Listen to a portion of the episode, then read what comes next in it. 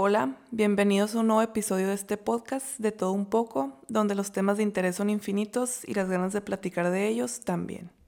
En este episodio hablaremos de lo bonito de la soledad, lo importante de aprender a estar sola y sobre todo creo que el último paso es que aparte de aprender a estar sola, también disfrutar de la soledad. Que no sea algo que hagas únicamente por las circunstancias en las que estés, sino que también sea una decisión tuya porque te gusta tener tu tiempo a solas, de estar únicamente contigo. Voy a hablar más que nada desde mi experiencia, porque creo que el aprender a estar sola, disfrutar de la soledad y aparte aprender de ella es algo muy personal que cada quien vive diferente y en tiempos diferentes. O sea, hay personas que aprenden a estar solas desde una edad muy temprana o hay personas que nunca aprenden a estar solas, o sea, en toda su vida y siempre tienen ese vacío si no están con alguien más. Y por lo mismo les voy a contar desde lo que yo he vivido en tres áreas, que son lo familiar, la relación de noviazgo y las amistades. Porque creo que estas son las tres áreas principales en las que tienes que aprender a desprenderte y no ser dependiente más que nada en lo emocional, ¿no? Porque pues por más que quiera, todavía no soy independiente de mis papás económicamente, ¿no? Pero esperemos en un futuro cercano ya poder serlo. Entonces va a ser más que nada de la parte emocional. Y pues bueno, empecemos primero que nada con la parte familiar.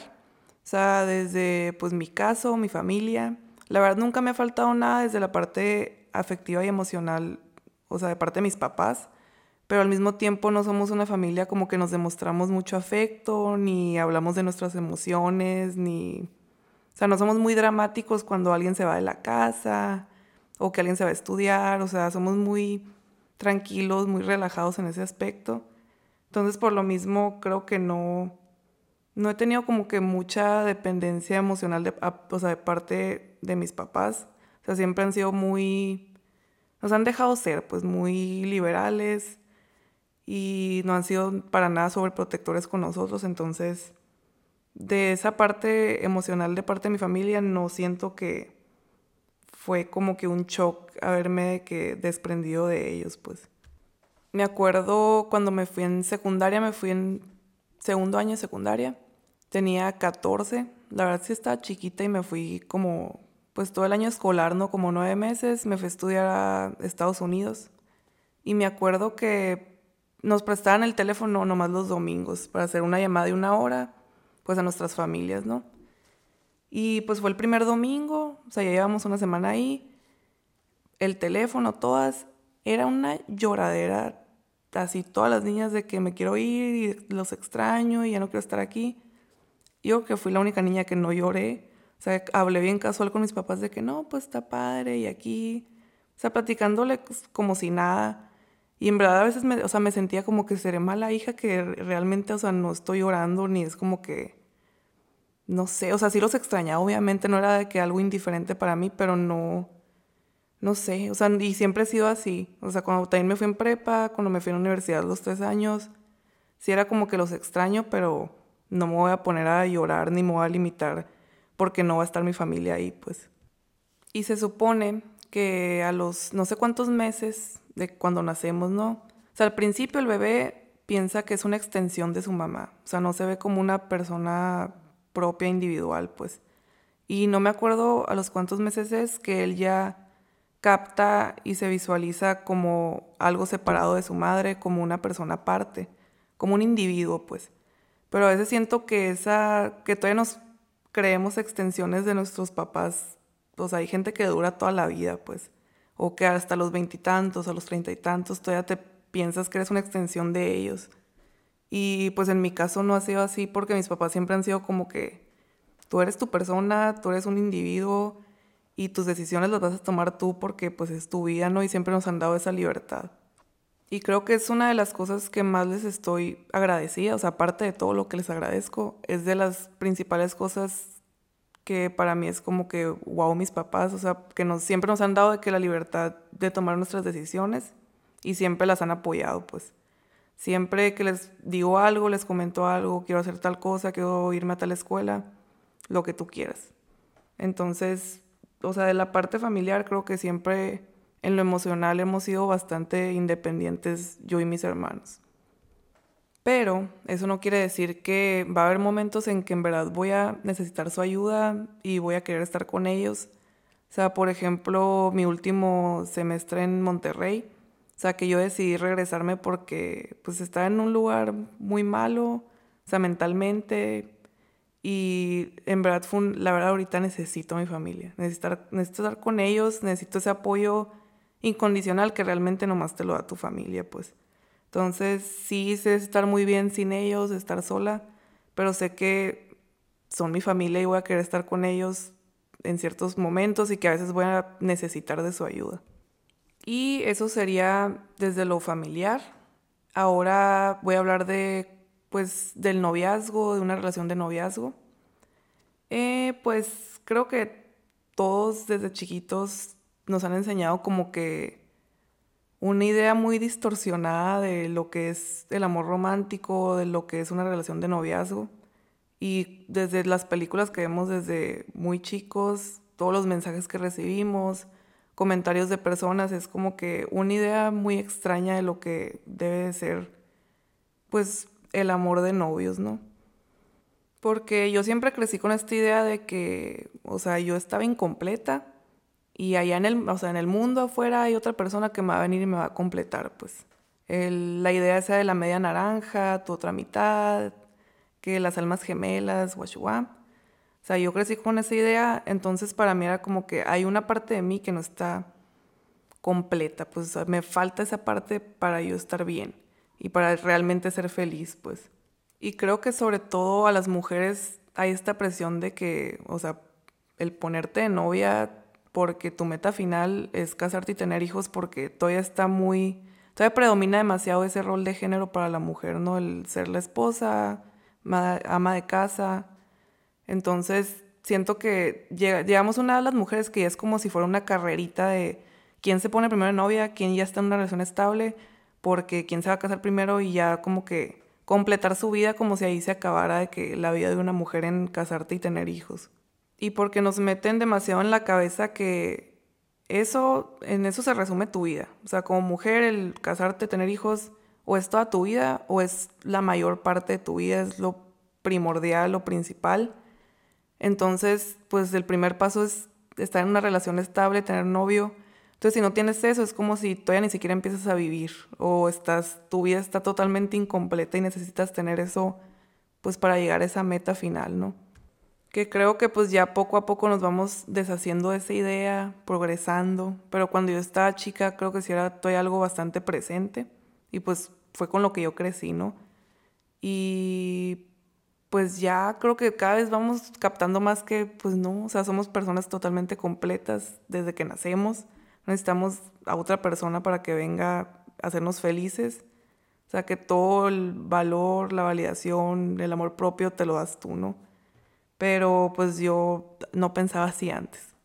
Y pues para aclarar, soy heterosexual, me atraen los hombres.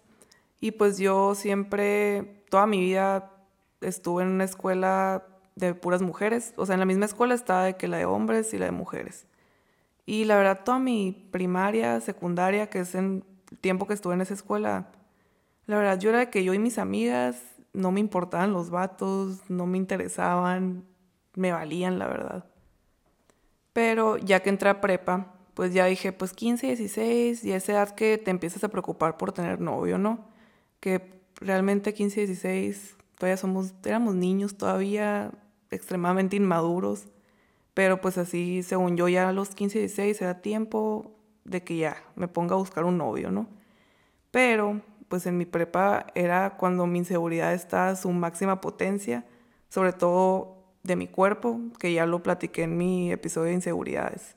Entonces, mi lógica antes y lo que yo pensaba era, pues para un vato lo más, pues a lo principal, lo más importante es el físico. Y era como que, pues, veme, o sea, nunca le va a gustar a nadie, porque pues ahí está mi inseguridad diciéndome, pues no eres suficiente, ¿no? Y entonces yo me resigné que nunca en la vida le voy a gustar a nadie hasta que cambie mi cuerpo, hasta que tenga el cuerpo que yo quiero entonces ya voy a poder tener novio, ¿no? Entonces yo estaba convencida que 100% así que no le va a gustar a nadie en el cuerpo en el que estoy ahorita. Entonces nunca, en ese tiempo nunca intenté como que conocer a nuevas personas y si alguien venía y me hablaba, yo inmediatamente decía de que, ay, me viene a hablar como amigo, o sea, como compa. Y si una amiga me decía, no, güey, la neta, yo creo que sí le gustaste. Y para mí era como que no. O sea, era como amigo, como compa, porque yo estaba convencida que no había manera que le vaya a gustar a alguien, pues. Y la verdad era un tiempo que estaba demasiado ensimismada, demasiado metida en mi cabeza, tenía muchos pedos míos internos como para estar pensando en una relación. O sea, tenía que trabajar primero en todo eso antes de pensar en estar con otra persona. Y luego ya fue cuando me fui a Monterrey, que me puse las pilas en trabajar todo esto de mis inseguridades, en trabajar en mi amor propio, en mi valor, todo esto. Que pues al final del día capté que eso me lo doy yo, que no soy alguien que esté incompleto, que no necesito de alguien más para completarme, para estar feliz, que todo eso me lo puedo dar yo, pues. Y no sé, fue como un cambio, no sé, me transformó algo eh, que ya empecé, de la nada empecé a conocer a vatos y a gente que obviamente no fue, nunca hasta el día de hoy he tenido nada formal con nadie, pero fue súper raro de que ya ni siquiera lo estaba buscando, ya ni siquiera lo estaba pensando, estaba como que muy enfocada en mí y de la nada solo, o sea, empecé a conocer gente sin yo estar buscando eso, pues. O sea, el tener una relación de noviazgo pasó de una necesidad o sea, de algo que necesito ya, que es un requisito que tengo que tener a cierta edad, pasó a ser algo que yo quiero y que es algo que yo decido que sea una decisión consciente que diga, ¿sabes qué? Ahorita en este momento sí, se me antoja, quiero, me siento preparada para estar en una relación porque yo lo decido y no porque sea una, una necesidad. Creo que ahí está la diferencia más grande de decir, no lo necesito, pero lo quiero. Y creo que así pasé algunos años, o sea, en el que yo sabía que no era una necesidad y que mi felicidad no dependía de eso, pero pues sí era algo que quería, la verdad. Pero en los últimos dos años creo que me fui a estar en un polo opuesto al otro, ¿no? Porque a mis 17, 18 era como que la única razón por la que quería estar en una relación de noviazgo era pues para que esa persona me diera como que el valor, el amor que yo no me estaba dando, o sea, que me validara. Y porque eran cosas, necesidades y un vacío que yo tenía que estar esperando que esa persona viniera a llenar cuando realmente yo misma lo tenía que hacer, ¿no?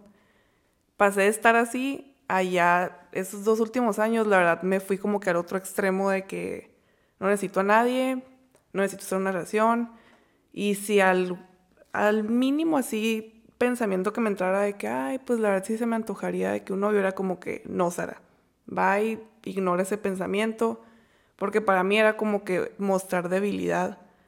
O sea, porque para mí lo esencial era estar 100% del tiempo con esta mentalidad de no necesito a nadie, pues. Pero realmente pues soy humana y todos queremos en algún momento tener como que esa persona especial, ya estar en una relación, lo que tú quieras. Entonces como que ya los últimos meses dije, ¿sabes qué, Sara? Es normal, hay que dejarte sentir y vivir ese sentimiento de que a veces vas a querer estar en una relación, pero que eso no te vaya a consumir todo tu tiempo, ni que eso dependa tu felicidad. O sea, siéntelo, ok, piénsalo y déjalo ir, pues. Porque yo sé que aunque de vez en cuando me entre ese deseo de estar en un noviazgo, yo estoy muy consciente, yo sé muy bien que en mí lo encuentro todo, pues en mí tengo todo lo que necesito. Entonces es lo padre que una vez que aprendes a estar tú sola, que sabes que eres una persona totalmente completa, una vez que ya estás en una relación, sabes que estás con esa persona porque quieres y no porque esa persona va a venir a llenarte un vacío. Y creo que también algo muy importante que he aprendido en todo este proceso es que jamás debes de bajar tus estándares por soledad y saber muy bien qué es lo que quieres y qué es lo que te mereces. Y también siempre saber poner tus límites en cualquier clase de relación, ya sea con tu familia, en un noviazgo o con amistades. Y creo que por lo mismo que hasta el día de hoy sé todo esto, estoy súper agradecida que hasta el día de hoy no he estado en una relación. O sea, agradezco a mi yo de 16, 17, 18 hasta 19, 20 si quieres, que realmente nunca estuve en una relación en ese tiempo porque, o sea, iba a terminar mal. O sea, una de dos, o la relación iba a terminar, hubiera terminado muy mal. O sea, de que los dos lastimados, porque cuando juntas a dos personas inseguras, se hace todo un caos. O tal vez seguiría todavía en esa relación hasta el día de hoy, aunque fuera una relación donde existe abuso o violencia. Entonces, por lo mismo, le estoy muy agradecida a mí yo de hace unos años que no, nunca entré en una relación y primero resolví pues mis pedos yo sola, ¿no? Que como dije al principio, todo esto lo digo desde mi experiencia, desde lo que yo he vivido. O sea, no es esa manera de decirles, ¿saben qué? Pónganse de novias hasta los 25 años, no o sea, lo padre de todo esto es que ponle tú, yo que nunca he estado en una relación, hay cosas que yo les puedo enseñar a mis amigas que ellas no saben. Y hay cosas que mis amigas que desde los 15 han estado en varias relaciones que yo no sé que ellas me enseñan, pues. O sea, es cosa de simplemente hablar desde tu experiencia y cómo tú has sobrellevado, pues, el aprender a estar tú sola. Y pues creo que eso sería todo con respecto a relación de noviazgo, ¿no? Y ahora pasaríamos a lo que son las amistades, que yo creo que en mi vida es la parte en la que yo he sido más dependiente, ¿no? De mis amigas, porque pues como dicen es la familia que tú escoges, son las personas que me conocen al 100%, con las que soy yo en todos los sentidos, que les cuento todo, entonces son como que las personas con las que más quiero pasar tiempo, con las que más quiero estar y que me ha costado más tratar como que desprenderme de ellas. Y aparte siento que valoro mucho mis amistades porque nunca he sido, o sea, nunca me ha gustado como que tratar de forzar una amistad o como que intentar demasiado ser amigo de alguien. O sea, todas mis relaciones de amistad me gusta que sean, que sean natural, que sean de forma orgánica. Y la verdad siento que es algo muy difícil que te pase, o sea, que simplemente te hagas amigo de alguien porque se dio y así pasó pero mis amistades que tengo ahorita pues así fueron, ¿no? Entonces por eso son muy importantes para mí, las valoro mucho, o sea, las amigas que tengo ahorita en este momento en mi vida. Pero pues bueno, creo que en lo que he sido más dependiente de parte de mis amigas es como que el siempre tratar de sentir ese acompañamiento, ¿no? Ese que alguien está contigo para hacer algo. Que antes para mí era una tortura tener que ir a hacer algo yo sola, entonces siempre era estarle marcando a alguien de que, hey, puedes venir conmigo y vamos acá y vamos para allá, porque no sabía hacer las cosas yo sola. Porque creo que de mis amistades realmente nunca he buscado como que validación, o sea, porque creo que mi personalidad es algo que de lo que siempre he estado muy segura, o sea, mi personalidad es algo que siempre me ha gustado. Entonces, con, mis amigas nunca he buscado como que me reafirmen o que me, me den seguridad en quién soy, ¿no? Es más, eres mi amiga porque quiero ser tu amiga. Pero bueno, vuelvo a lo de no poder hacer las cosas yo sola. Pues ya una vez que me fui a estudiar, que siempre vuelvo a lo mismo, pero en verdad creo que cuando me fui a Monterrey sí aprendí demasiado ahí. Eh, pues si eres foráneo o fuiste foráneo, creo que vas a entender que literal las circunstancias te obligan a aprender a estar solo.